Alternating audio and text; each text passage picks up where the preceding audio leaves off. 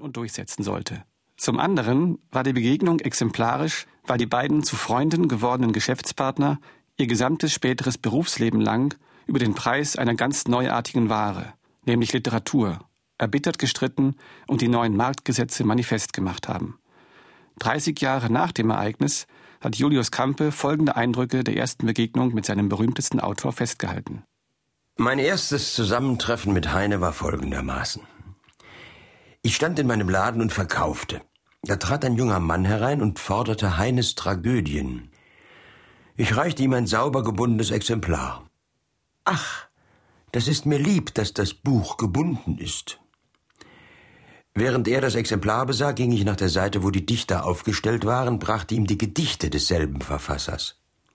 Lieber Herr, fiel er mir hastig in das empfehlende Wort, die mag ich nicht. Ich verachte sie.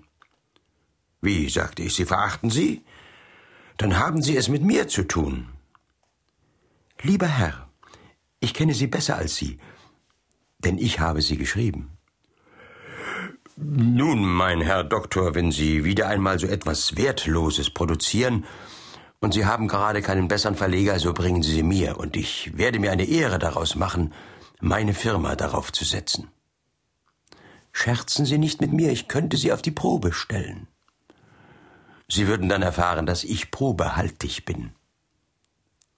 Am anderen Tag kam Heine, bezog sich auf jenes Gespräch und sagte, Sie waren gestern so freundlich, sich zu meinem Verleger anzubieten.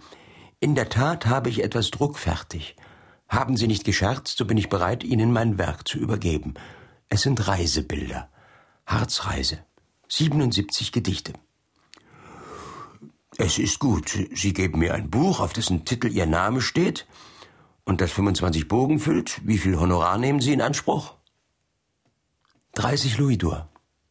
Äh, gut, es wäre Ihnen genehm, wenn ich Ihnen die Zahlung leistete? Oh, das wäre mir sehr genehm. Seit diesem Tage war Heine jeden Tag in meinem Laden und wir wurden intime Freunde. Marschall und Klabotermann. Ein unzerstörbarer Freundschaftspakt wird besiegelt. In der ersten, hauptsächlich von Kampe bestrittenen Korrespondenzphase werden vornehmlich Fragen von Entstehung und Aufnahme der Reisebilder diskutiert. Die vierbändige Reihe, erschienen von 1826 bis 1831, brachte für Autor und Verleger den Durchbruch. Das 1827 erschienene Buch der Lieder war dagegen anfangs kein kommerzieller Erfolg. Hamburg, 20. Juli 1827. Das Buch der Lieder liegt bis